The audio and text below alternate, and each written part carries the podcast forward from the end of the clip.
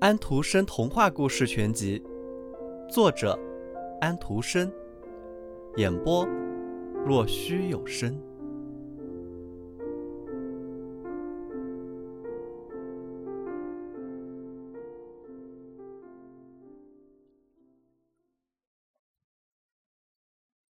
春黄菊，好，你们听着，在乡下。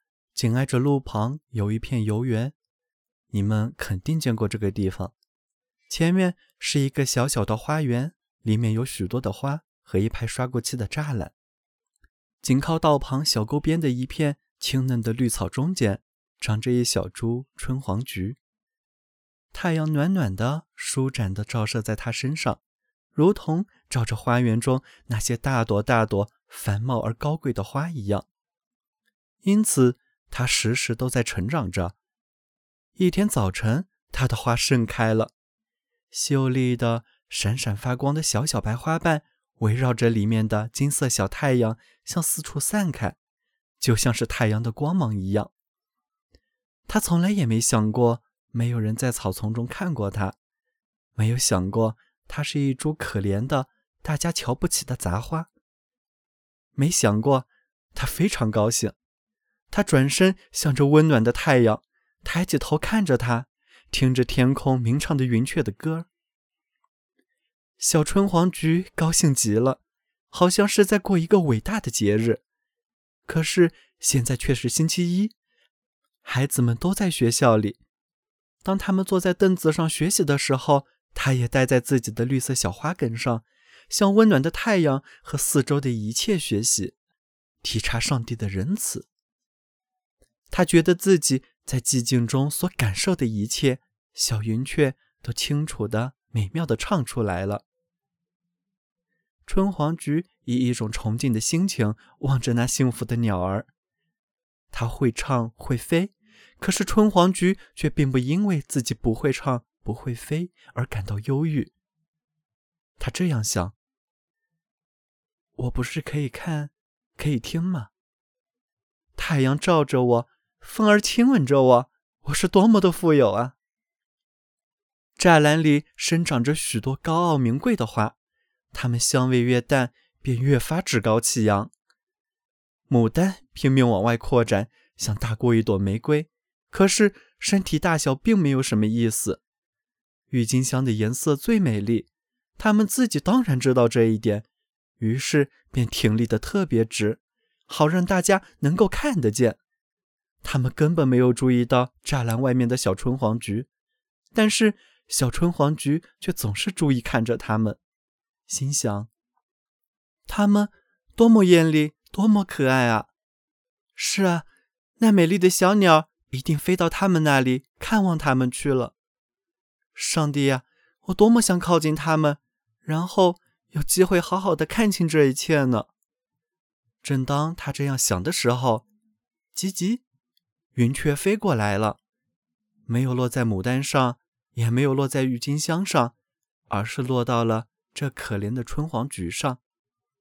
这小花又惊又喜，不知道该想些什么了。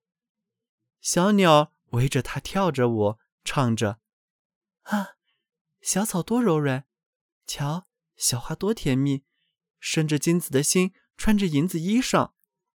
春黄菊的花心可不是真金的。”围着花心四散的小花瓣都洁白的闪闪发光，小春黄菊高兴极了。啊，谁都无法想象。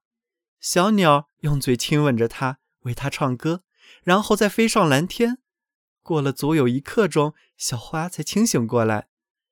它用腼腆却又充满欢欣的眼光看着花园里的那些花，它们自然看到了降临到小花身上的荣誉和幸福。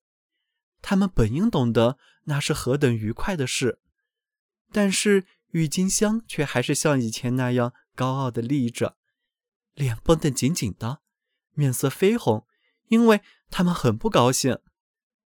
牡丹头昏脑胀，嗯，幸好他们不会讲话，要不然春黄菊早就被他们狠狠地教训一顿了。可怜的小花看得很清楚。他们的情绪很不好，这令他十分痛心。就在此时，有一个小姑娘走进了花园，手中拿着一把大刀，刀很锋利，明晃晃的。她径直走向郁金香，把郁金香一支一支的砍下。小春黄菊叹息道：“唉，这简直太可怕了！他们这下子完了。”春黄菊很庆幸自己长在园子的外面，只是一株卑微的花，他对此充满了感激之情。太阳落下去之后，他卷起了他的花瓣入睡了。他整夜都梦见太阳和那只小鸟。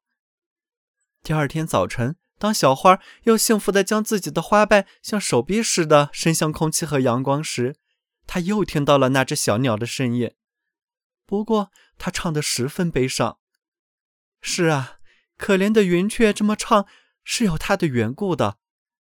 它被捉住，关在敞开的一扇窗子旁的笼子里。它为自由、幸福的到处飞翔，它为田野里绿嫩的谷粒，为展开翅膀、高入云霄的畅游而歌唱。可怜的小鸟情绪很不好，它被囚禁在笼子里。小春黄菊非常希望能帮它一下，可是。应该怎么办呢？是啊，真是很难想出一个办法。他完全忘掉了周围的一切是多么的美好，太阳是多么的明亮，他自己的花瓣看上去又是多么洁白漂亮。他的头脑中只有那只被囚禁的小鸟，他对这只小鸟一点忙也帮不上。这时，从园子里走出来两个小男孩，其中的一个手中拿着一把刀。和小姑娘用来砍郁金香的那把一样大，也一样的快。他们径直地走到了小春黄菊跟前。小春黄菊一点也猜不出他们要干什么。我们可以在这儿砍一只漂亮的春黄菊给云雀。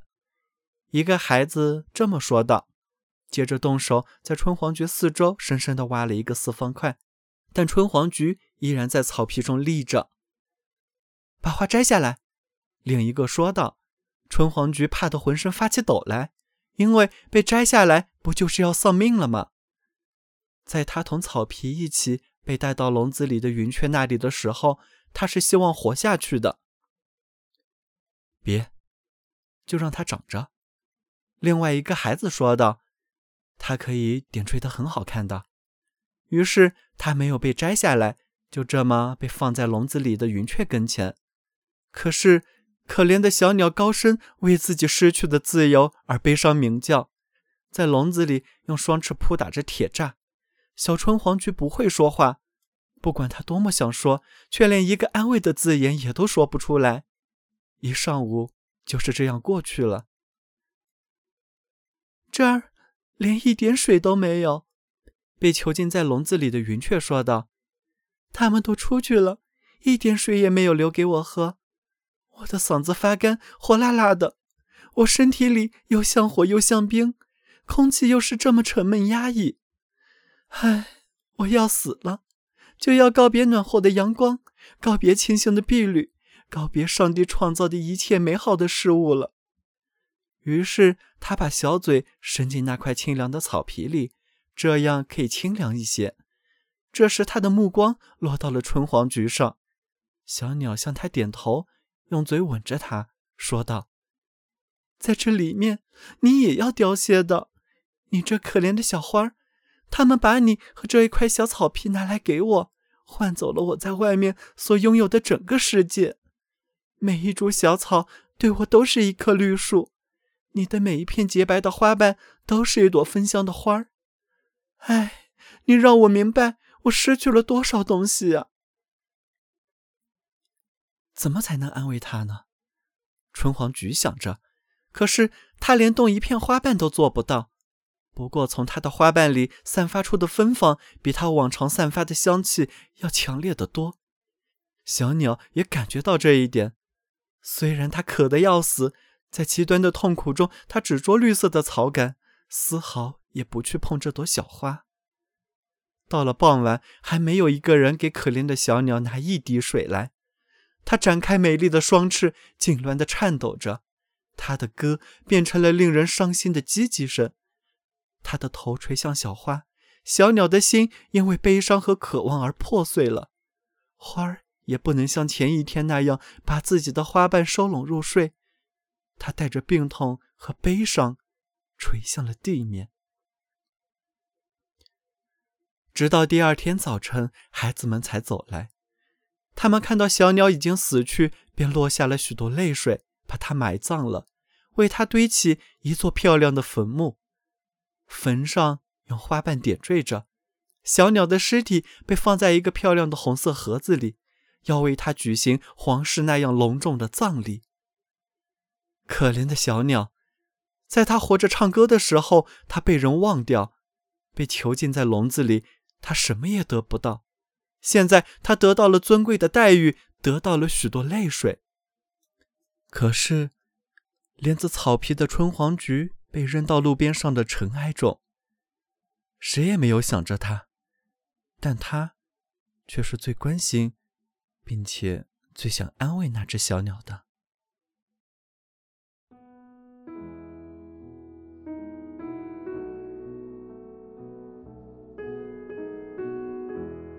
小朋友们，今天的故事结束了，请闭上你们的眼睛吧，晚安。